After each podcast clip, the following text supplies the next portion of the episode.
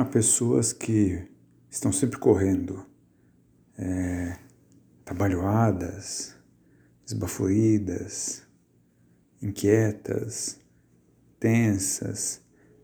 Parecem pessoas assim, é, muito ocupadas, com muitas obrigações, com muitas tarefas, muito ativas.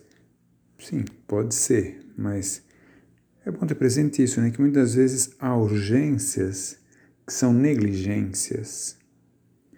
Ou seja, é, não se faz as coisas quando se devia fazer. Né? Então, é, não se faz naquele momento que havia, haveria tempo, fazer com calma, então, por último momento, fica tudo amontoado. É, as coisas ficam para a última hora, assim, por, por descuido, porque antes não se cuidou de, de pensar que seria o momento, que seria a ocasião. É, é, ou seja, que na realidade Muitas vezes para essa pessoa assim, cheia de urgências, mais do que excesso de tarefas, o que pode ser que haja é falta de ordem, muito provavelmente. Né?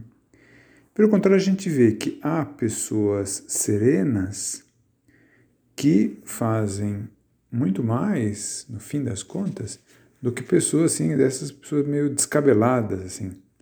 E por que fazem mais? Fazem mais porque se organizam, organiza suas tarefas, suas obrigações, os deveres a cumprir. E, e quando chega o momento de se apresenta aquilo que tem que fazer, então encara o que deve fazer. Não, não fica contornando, não, não esconde, não mete lá para o fundo da gaveta. Hum? É, são pessoas que não fogem daquilo que é chato, que é desagradável, que não daria muita vontade de encarar não, vem que é o momento, vem que é a ocasião, vem que é a importância que aquilo tem, encara. Né?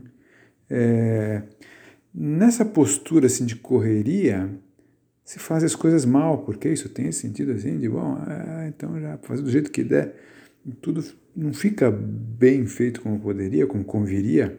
É difícil também de dar um sentido cristão a uma tarefa assim, da pessoa que está em corrida, assim, desespero. É difícil que pare para oferecer, para ver o sentido cristão, para pensar de fato nos outros, para santificar aquela tarefa. Né?